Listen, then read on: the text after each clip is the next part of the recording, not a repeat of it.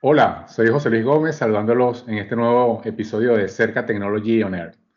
Hoy tengo el agrado de contar en, este espacio con la participación de Ricardo Rodríguez, que nos acompaña de, Tecnova, de Grupo Berlín en Ecuador. Ricardo, bienvenido al, programa. Muchísimas gracias por tu participación. Y quisiera, obviamente, antes que nada, pedirte que nos cuentes un poco sobre ti para, para que te conozca la audiencia. Hola, José Luis. Buenas tardes un placer eh, recibir la invitación para participar en este foro. Bueno, yo soy el vicepresidente de logística de Tecnova, que es Bosch en Ecuador para todo el segmento automotriz. Y básicamente, pues tengo el agrado de pertenecer a un gran equipo eh, como Tecnova, que hemos tenido un relativo éxito eh, en el desarrollo, en la innovación e implementaciones tecnológicas en nuestra cadena de abastecimiento. en la parte personal y profesional, soy ingeniero industrial, tengo, tengo un MBA en Incaya Business School en Costa Rica y tengo un post-MBA en Boston, en MIT, eh, enfocado en la parte de innovación precisamente. Precisamente aprovechando ese, ese conocimiento, esa eh, preparación y experiencia, Ricardo, hoy queremos conversar contigo o navegar entre dos, entre dos conceptos que cada vez eh, son más utilizados en el ámbito empresarial en general eh, y más específicamente en el campo de la logística y de la cadena de abastecimiento, como son la innovación y la transformación digital. Dos conceptos eh, de los cuales sé que eres creyente, eh, practicante y en los cuales has venido trabajando constantemente en tu, en tu carrera. Pero antes de entrar a, a, conversar y, y, intercambiar un poco tu, de, de, tus experiencias, como sabes, cerca Technology On Air es un espacio que está dirigido a la comunidad logística en toda Latinoamérica. Y si bien es cierto, Tecnova y Grupo Berlín pues no requieren presentación para la comunidad eh, en Ecuador, te pido nos comentes un poco sobre, sobre el grupo, sobre el Grupo Berlín, para contextualizar a todos nuestros oyentes a nivel regional. Eh, claro que sí, José Luis, encantado. Bueno, Tecnova Grupo Berlín es la empresa líder en el mercado de baterías y autopartes del Ecuador desde hace varias décadas eh, y ha logrado un sostenido crecimiento anual de sus ventas y de su posición en el mercado.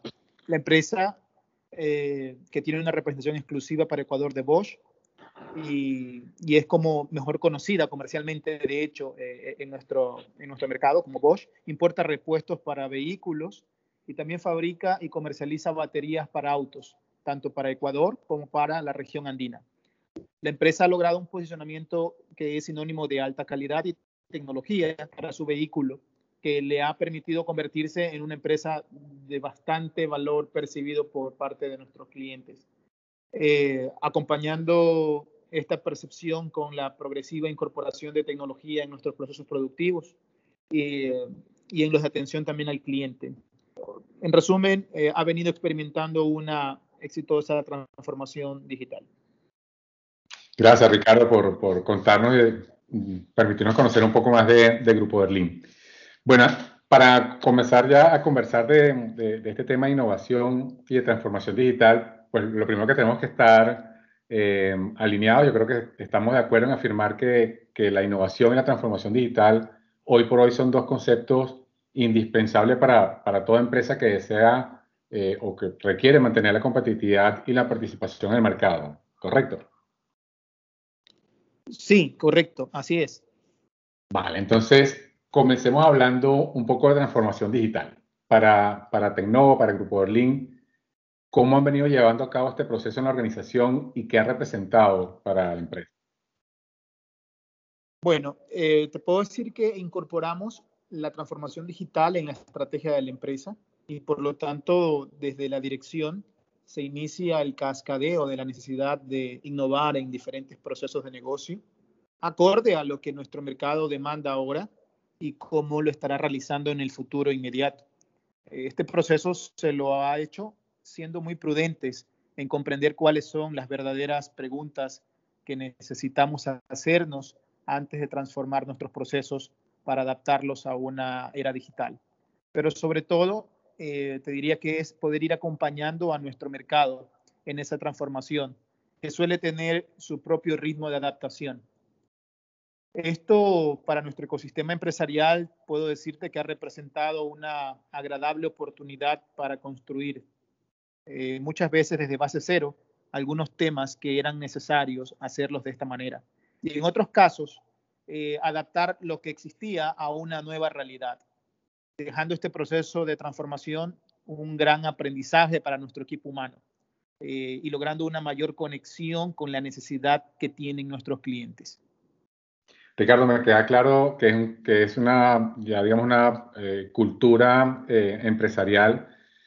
sin embargo, para ahondar un poco más específicamente en qué áreas, o, si nos puedes compartir algunas de las áreas de negocio donde han aplicado ya la transformación digital y qué beneficio ha representado para ustedes. Bueno, realmente te diría que cada una de nuestras áreas ha experimentado algún tipo de transformación, es decir, no hemos dado ninguna parte de, la empresa sin involucrarla en este proceso, pero probablemente eh, las más relevantes podremos encontrarlas en manufactura, en la cadena de abastecimiento y en el aspecto comercial. Eh, en el aspecto de cadena de abastecimiento, pues eh, lo más relevante y en la cual de hecho eh, hemos podido compartir con cerca es la, incorporación de un WMS a nuestro centro de distribución, a nuestros centros de distribución, que ha resultado bastante exitoso y que sobre todo implicó mucha optimización de nuestros procesos. Y de allí eso también se conecta con los procesos de transformación de contacto con, con el cliente, ¿no? Entonces, nosotros contamos también con, en la parte comercial con ciertos procesos de retail, en donde la interacción con los clientes, con portafolios digitales y ese tipo de, interacciones también se están trabajando y se han ido incorporando progresivamente. Entonces, te diría que el área comercial y el área de, de, operaciones que involucra cadena de abastecimiento y manufactura, pues han sido los más relevantes en esta parte de transformación digital. Entonces, eh, dentro de ese camino andado que por lo que nos cuentas, eh, digamos, son varias las, áreas de negocio donde han venido trabajando en transformación digital, eh, en la experiencia que han podido ganar en todo este proceso y la dinámica con la que han venido desarrollando su proceso de transformación digital, ¿cuáles consideras que son, digamos, las claves de éxito en este proceso? Mira, a mi modo de ver, eh, mencionaría tres claves de éxito, las cuales serían, eh, primero, hacerse las preguntas correctas antes de actuar. Y es básicamente aplicar un pareto en el análisis, darle un 80% del tiempo a, analizar bien antes de empezar un plan de acción eh, y tomar decisiones específicas en este proceso de transformación. Eh, es necesario y es vital eh, saber cuál es la dirección y para eso hay que hacerse las preguntas adecuadas. El segundo factor clave yo diría que es el enfoque en el cliente. Y aquí me refiero a ir al ritmo del cliente. En muchas ocasiones la emoción por ciertas transformaciones o innovaciones podría ser que eh, una empresa acelere demasiado y luego el ritmo de adaptación de sus clientes no necesariamente lo va a acompañar o al contrario mucha lentitud en el proceso de lectura de lo que el mercado demanda eh, en una era digital puede hacer que una empresa se quede obsoleta. Entonces, hay que ir al ritmo de lo que el mercado te va demandando. Y el último factor clave diría que es eh, un soporte a esta transformación desde la dirección. Si la dirección no está convencida, definitivamente es mucho más complicado. No puede venir un tema de innovación o transformación digital eh, desde un área específica, eh, definitivamente tiene que venir desde la dirección, que en buena hora ha sido el caso nuestro, ¿no? Sí, importante eh, ese tema porque obviamente implica un, esfuerzo no menor cuando, cuando tomas la transformación digital ya como una, como una cultura, ¿no? Hay toda una cantidad de, de temas que acompañan este tipo de transformación. Ahora, más allá de la transformación digital, Ricardo, está el concepto de la innovación como tal. Y dado, digamos, los casos tan emblemáticos de, grandes negocios eh, surgidos, de hecho, a partir de la innovación, todos hemos querido de alguna manera o alguna medida explorar este, este tema. Sin embargo, para muchos, este concepto está asociado también a grandes presupuestos, a grandes inversiones. En tu experiencia, en la experiencia de Grupo Berlín, eh, qué tan indispensable eh, o qué tan necesarios son grandes niveles de inversión para poder innovar. Bueno, interesante la pregunta. Probablemente para sorpresa de, algunos de nuestros oyentes hoy, te puedo decir que no se necesita ni una cucharada de recursos eh, financieros para innovar. Diría más bien que lo único indispensable es la actitud y el enfoque que tiene la organización para hacerlo. Pues de hecho, eh, los mayores éxitos empresariales conocidos eh, en el planeta en materia de innovación empezaron su historia en un garaje. Eh, hace poco tiempo tuve la oportunidad de estar en un programa ejecutivo justamente en el MIT enfocado en innovación y emprendimiento y pude comprender en vivo cómo el ecosistema de startups procura crear más bien clusters que permiten un intercambio de ideas, de recursos y de espacios que hacen que la necesidad de recursos para lograr crecimiento a partir de una buena idea tienda a cero. En el caso de Grupo Berlín Tecnova, por ejemplo, puedo decirte que nuestra transformación digital o procesos de innovación no han estado basados en un músculo financiero, eh, al menos en un principio, sino que siempre hemos empezado estos procesos con la revisión de lo más simple, de los procesos intangibles. Eso es lo primero. Vale, perfecto. Y eso mm, es un, beneficio, digamos, un punto importante eh, de crear conciencia eh, para, digamos, perderle un poco el temor a, la innovación. Pero por otro lado, eh, la, innovación por su naturaleza misma trae implícito un nivel de riesgo. Digamos, a diferencia de un proceso de transformación digital, donde tú puedes evaluar beneficios, modelos de implementación, referencia, eh, casos de éxitos en el mercado, en la, innovación estás creando un modelo o un proceso radicalmente distinto. De hecho, estás innovando. Eh, por lo tanto, no tienes una referencia exacta más allá de la idea y del concepto mismo de la innovación. Mm, por lo que, mm, así como, si bien cierto, hay grandes eh, casos de, éxito de empresas eh, que han nacido en innovación, pues también existen casos donde el resultado no ha sido quizás el esperado. En las cadenas de abastecimiento, eh, digamos que es un poco el, mundo en el que nos movemos, ¿cuáles consideras que son los errores más comunes que se cometen o que se pueden cometer al momento, al momento de querer innovar? Caramba, mira, podríamos tener un listado bastante extenso porque realmente estos errores van a depender mucho del contexto de cada empresa. Sin embargo, a mi modo de ver, existen un, par de errores que sí son una especie de factor común en este contexto. el primero, diría yo que es eh, olvidar al cliente. Las cadenas de abastecimiento suelen estar llenas de muchos ingenieros, como quien les está hablando, eh, y si podemos decirlo de alguna forma, los ingenieros solemos ser algo noveleros a veces a nivel de tecnología y por ese motivo eh, podemos llegar a pensar que ya eso es un sinónimo de innovación. Y la verdad es que no lo es. Innovación en la cadena de abastecimiento tiene mucho más que ver con cambiar la forma de hacer las cosas para adaptarlas a las nuevas maneras en que el mercado las está solicitando, cómo responderlas al mercado. Y el segundo error, que también considero es un factor común, independiente del contexto, es la estática del talento. Eh, para poder cumplir el enfoque anterior de alineamiento con el cliente, mira, es necesario que no tengas por demasiado tiempo a tu talento humano haciendo las mismas cosas. Definitivamente necesitas rotarlas, cambiarlas, ya que las cadenas de abastecimiento requieren cada vez un mayor enfoque transversal y si no los rotas, las cosas no pueden cambiar o ser vistas con otro enfoque, que es eh, la partida de nacimiento de la innovación. En el caso nuestro hemos logrado eh, desarrollar algunos programas internos como organización que nos han permitido desarrollar competencias y liderazgos que hagan permanente el proceso de innovación.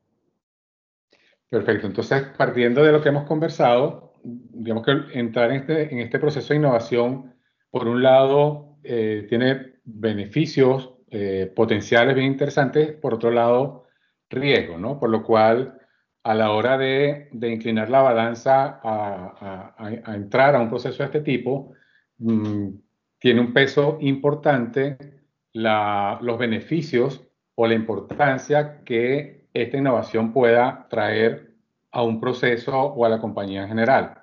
mm, en, tu experiencia, ¿cuál es la, importancia que toma para una empresa implementar una estrategia de innovación en la cadena de abastecimiento ante la situación actual? Bueno, eh, la importancia es tal eh, que dejó de ser una ventaja competitiva para pasar a ser una necesidad de supervivencia empresarial. Estamos viviendo un momento de quiebre en el cual muchas empresas estables por décadas han tenido que cerrar de hecho sus puertas porque no pudieron adaptarse a las nuevas necesidades de los clientes. Mientras en el otro extremo están algunas empresas que invirtieron por muchos años en reinventarse o en tener reales procesos de transformación digital que les ha permitido hoy capturar las grandes oportunidades que se han presentado, sobre todo diría yo en los últimos 18 meses, y han disparado sus ventas al nivel de saturar sus cadenas de abastecimiento. Dicho esto, eh, contar con una estrategia de innovación es parte de los elementos claves eh, de cualquier empresa hoy en día. Sí, efectivamente la, situación ha estresado de alguna manera a, la cadena de abastecimiento por el, cambio un poco en el modelo y en el flujo de, los bienes a lo largo de toda la cadena de abastecimiento. Ricardo, hemos conversado de dos conceptos. Por un lado, transformación digital y por otro lado, eh, la innovación como tal. Em, en tu opinión, ¿ambos conceptos van de la mano o no necesariamente? Bueno, de hecho, a veces tiende a confundirse los como sinónimos. Y yo diría, aunque esto puede ser una discusión eterna, digamos, o algo filosofal, diría que no, no son sinónimos, sin embargo, sí van de la mano. Y, creo yo que aquí es importante el orden. Eh, diría yo que primero viene la innovación, como mencionábamos hace un momento, eh, no requiere recurso financiero para iniciar un proceso de innovación, de, de verificar de cómo se están haciendo las cosas, cómo se necesitan hacer acorde a un nuevo comportamiento del mercado. Entonces, la innovación viene a ser lo básico y el primer gran paso para que luego eh, puedas eh, establecerte eh, una meta en cuanto a transformación digital. definitivamente tú no puedes llevar a cabo una transformación digital si primero no has hecho una, una revisión de cómo haces las cosas, que básicamente innovación. Muchas veces puedes empezarlas de cero, muchas veces adaptar lo que ya tienes, pero ese proceso de innovación es necesario como etapa preliminar a la transformación digital. Totalmente de acuerdo, Ricardo. Y queremos precisamente aprovechar la experiencia que tanto a, modo eh, personal como de Grupo Berlín ha, ha acumulado en estos temas para pedirte nos comparta o nos comente un poco qué recomendaciones podrías dar a, aquellos em, colegas logísticos o a las empresas que están evaluando iniciar o, o, que están ya atravesando alguno de estos procesos, bien sea de transformación digital o de innovación. Bueno, eh, yo diría que casi son los mismos factores de éxito, sin embargo, pues tal vez desarrollados un poquito mejor. Eh, puedo decir lo siguiente, ¿no? O sea, el, primero es hacerse las preguntas correctas eh, sobre lo que se necesita hacer antes de avanzar en cuanto a decisiones y planes de acción. Dedicarle a ese proceso el mayor tiempo posible. Eh, establecer discusiones dentro de la organización alrededor de esto para dar un paso. Y esto no es un tema que se restringe solo al área comercial que es esta, y que está en contacto con, con clientes. Realmente eh, es una discusión que debe ser llevada a cabo por todos los eslabones del proceso de negocio. Eh, el camino correcto es más importante que la cantidad o la velocidad de las acciones. Esta premisa debe ser fundamental eh, en esta primera recomendación. de verdad, tomarse el tiempo para discutir hacia dónde se va antes que empezar a demandar o establecer decenas de acciones y, llevar un, un control de si están cumpliéndose los tiempos, eh, es decir, que quererle meter velocidad a un proceso, a una planificación que tal vez no ha sido suficientemente discutida. Segundo, eh, con respecto a ir al ritmo de tus clientes, no puedes quedarte atrás base en sus necesidades, que van evolucionando, pero tampoco puedes cometer la imprudencia de acelerar tanto que luego tus clientes a no van a poder adaptarse con facilidad a, la transformación que quieras llevar a cabo. Entonces, eh, estar alineados con la velocidad de tus clientes, de tu mercado. Y, para eso, pues hay, dependiendo del contexto de la empresa, diferentes factores que analizar. Y finalmente, procurar desarrollar el talento humano con la capacidad para desaprender. Y quiero resaltar eso eh, como, un, eh, como una gran recomendación. Es importante saber que tú cuentas con el talento y si no lo cuentas, contratarlo y si, y si lo puedes desarrollar, desarrollarlo, eh, con una habilidad importante que es la capacidad de desaprender. definitivamente el mundo, los mercados se están transformando. En la medida en que se piense que recetas del pasado son o van a ser exitosas eh, en el futuro porque en el pasado tuvieron algún grado de éxito, eso nos genera una miopía que el día de mañana puede ser una barrera eh, que mate justamente eh, el desarrollo de la empresa. Necesitamos contar con talento que pueda desaprender las cosas para adaptarse a una nueva realidad. Esas serían mis, tres recomendaciones, José Luis. Y te las agradezco, Ricardo. Y voy a, voy a tratar de resumir o rescatar de, los puntos conversados algunos, eh, digamos que me llamaron la atención y que, que, tomé nota. Mm, uno de ellos es, mencionaba el proceso constante, es decir, más allá de, de una acción puntual eh, en, innovación, en transformación digital, hablamos más bien de procesos que tienen que estar en constante evolución, en constante desarrollo. Es uno de los mensajes que me queda. El segundo, eh, que digamos que de hecho, lo recalcaste, eh, es el tema de enfocar siempre cualquiera de estos procesos de cara al cliente y de ir eh, pensando en el cliente incluso al ritmo que el cliente puede acompañar estos procesos. Tercer punto del cual tomé nota y es hacerse las preguntas correctas para trabajar en función de las respuestas a, esas eh, preguntas y tomar planes de acción en función de responder esas, esa, esas necesidades, esas inquietudes. Mm, y el cuarto elemento, la transformación digital definitivamente acompaña al proceso de innovación. Si bien son conceptos distintos, van muy de la mano eh, para poder lograr los resultados eh, que se plantean en ese proceso de, innovación. Resumí, logré resumir tus tu, comentarios. No pudiste haberlo hecho mejor, José Luis. Un excelente resumen de todo lo que hemos conversado en estos minutos.